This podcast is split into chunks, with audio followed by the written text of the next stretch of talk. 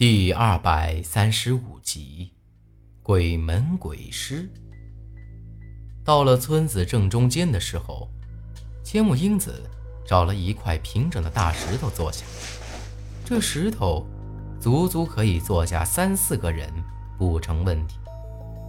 但让我心里头发毛的是，离咱们只有两丈来远的地方，就是一个破屋子。这屋子。已经塌了半边，仅剩的一个偏屋，倒还算完整。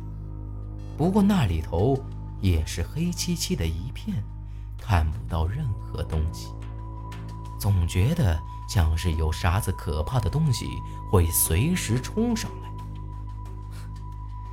有什么好怕的？不就是死人吗？千木英子不以为意地说道。之后。掏出几张黑色符纸，咬破了自己的中指，在上头画了一些乱七八糟的东西。而他用的这符纸上头也是有那奇怪的图案，像是一朵菊花一样的东西。而这图案，我都不晓得见过有多少次了。从这开始，朝东南西北各走九步，再将这四张符纸。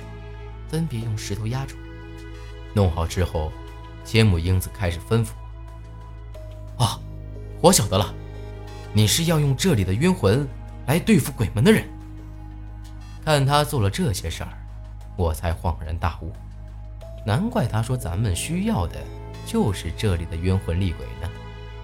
赶紧去吧，趁我现在还没事。他笑了笑，将符纸交到我的手上。我也不敢怠慢，按照他的吩咐，将这四张符纸放好。弄好之后，千木英子才将那人骨箫给拿了出来。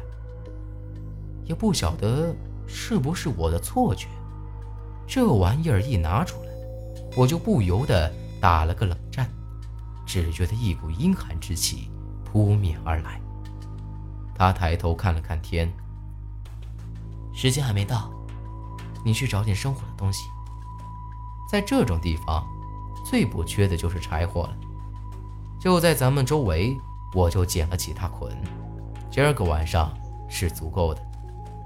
只不过，在捡这些柴火的时候，我也看到了不少白骨，有的已经残缺不全，有的倒还算完整。这村子。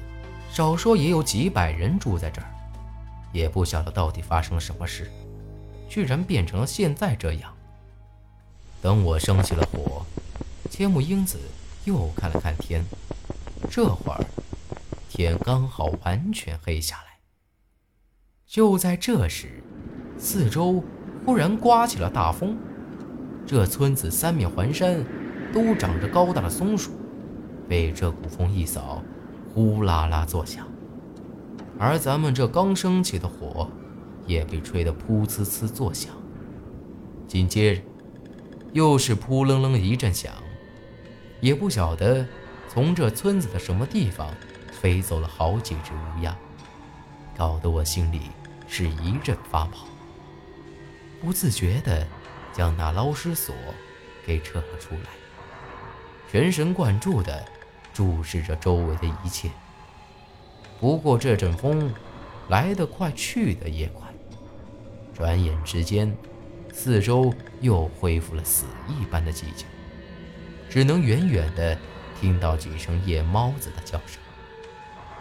是时候了。千木英子的脸上却透着一股子激动，将那人骨箫放到了嘴边。这是我第三次听到这种箫声，虽然这回他就在我的面前，但我依旧不由自主地打了个冷战。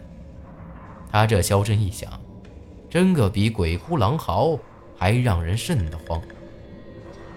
随着他的箫声响起，我只觉得周围的空气越来越阴冷了，像是这所有的阴邪之气。都在朝着咱们汇拢过来一般，而眼前这堆火，虽然看起来烧得旺旺的，但却似乎没得一丁点的热乎气。我的牙齿都已经开始打架了，磕得咯咯作响。慢慢的，这火苗子扑哧扑哧抖动了几下，在我的眼皮子底下慢慢变成了蓝色。我自然晓得这是鬼火了。正提心吊胆的看着呢，切木英子突然喷出一口血来，身子差点都一头栽进了这堆火里。就是这一停顿，这火苗子的颜色却淡了许多，逐渐能看到黄色了。我刚准备开口问他咋样，却被他阻止。冲我摇摇头，示意我莫要出声。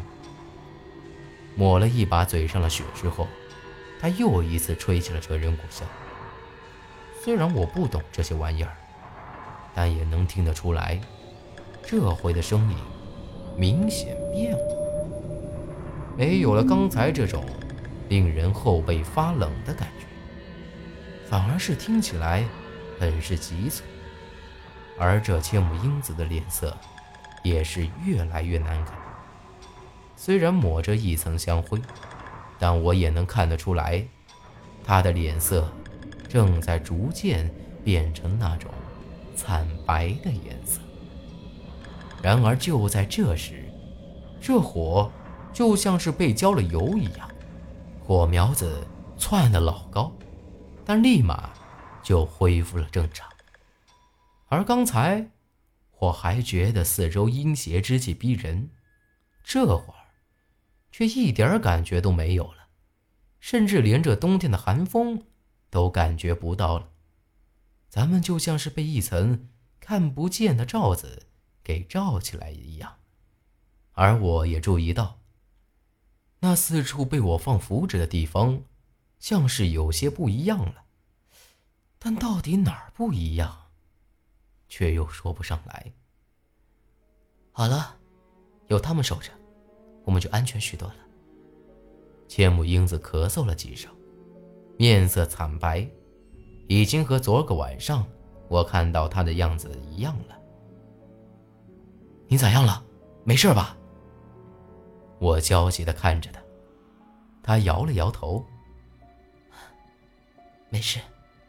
到了夜里，就会这样子。我已经习惯了。看来丹晨妹妹说的没错，你并不是杀子水阎罗，而是鬼门鬼市。就在这时，萧然却突然出现在咱们面前。千木英子将萧然打量了一番，不错，根本没有什么水阎罗，我就是鬼门鬼市。这让我不由得。想到了在槐树坪的时候，当时苏丹臣就说过，很有可能鬼师也在槐树坪，而这鬼师最厉害的，就是能操控鬼魂为自己所用。刚才千木英子也明显是在操控这里的冤魂厉鬼，只不过，要是都和你刚才这样硬撑着。只怕还没等咱们找到那神农谷韩三姑，你就已经不行了。萧然走到千木英子跟前，看了看她。我死了不要紧，只要他没事。千木英子又咳嗽了几声，看了看我。萧然摇了摇头，叹了口气。你自己心里清楚的很。要是只有死那么简单，你也不会去找那神农谷了。你已经快压制不住身子里的那股力量了。到时候，你也会和白远山他们一样，变成不人不鬼的怪物。放心，在那之前，我会自己解决的。千木英子冷冷的说道。你们这话，到底啥意思啊？我已经被他们俩这番话给弄糊涂。千木英子只不过是受了重伤，又咋个会变成像白远山那样的怪物呢？还有，这萧然说的什么压制不住体内的那股力量，这又是啥意思？